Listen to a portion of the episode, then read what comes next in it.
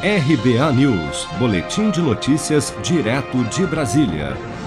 O Procurador-Geral da República, Augusto Aras, pediu nesta segunda-feira ao Supremo Tribunal Federal que suspenda a medida provisória 1068 de 2021, que trata sobre mudança no Marco Civil da Internet.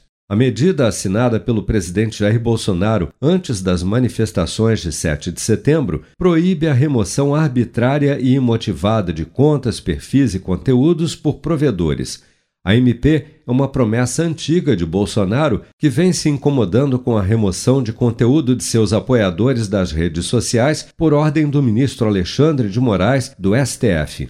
Para o senador Humberto Costa, do PT de Pernambuco, a medida provisória assinada pelo presidente favorece a propagação de forma impune de desinformação, notícias falsas e discursos de ódio nas redes sociais. O seu conteúdo não é o de aprimorar a nossa legislação, mas é de garantir a continuidade da utilização indevida das redes sociais impunemente para a propagação de desinformação, de notícias falsas e de discursos de ódio. Por se tratar de uma medida provisória, o texto já está em vigor. No entanto, partidos como Solidariedade e PT acionaram o Supremo contra a medida. A relatora do processo, ministra Rosa Weber, solicitou o posicionamento da PGR sobre o caso, que emitiu parecer pedindo ao STF que suspenda a MP até que o plenário da Corte possa julgá-la.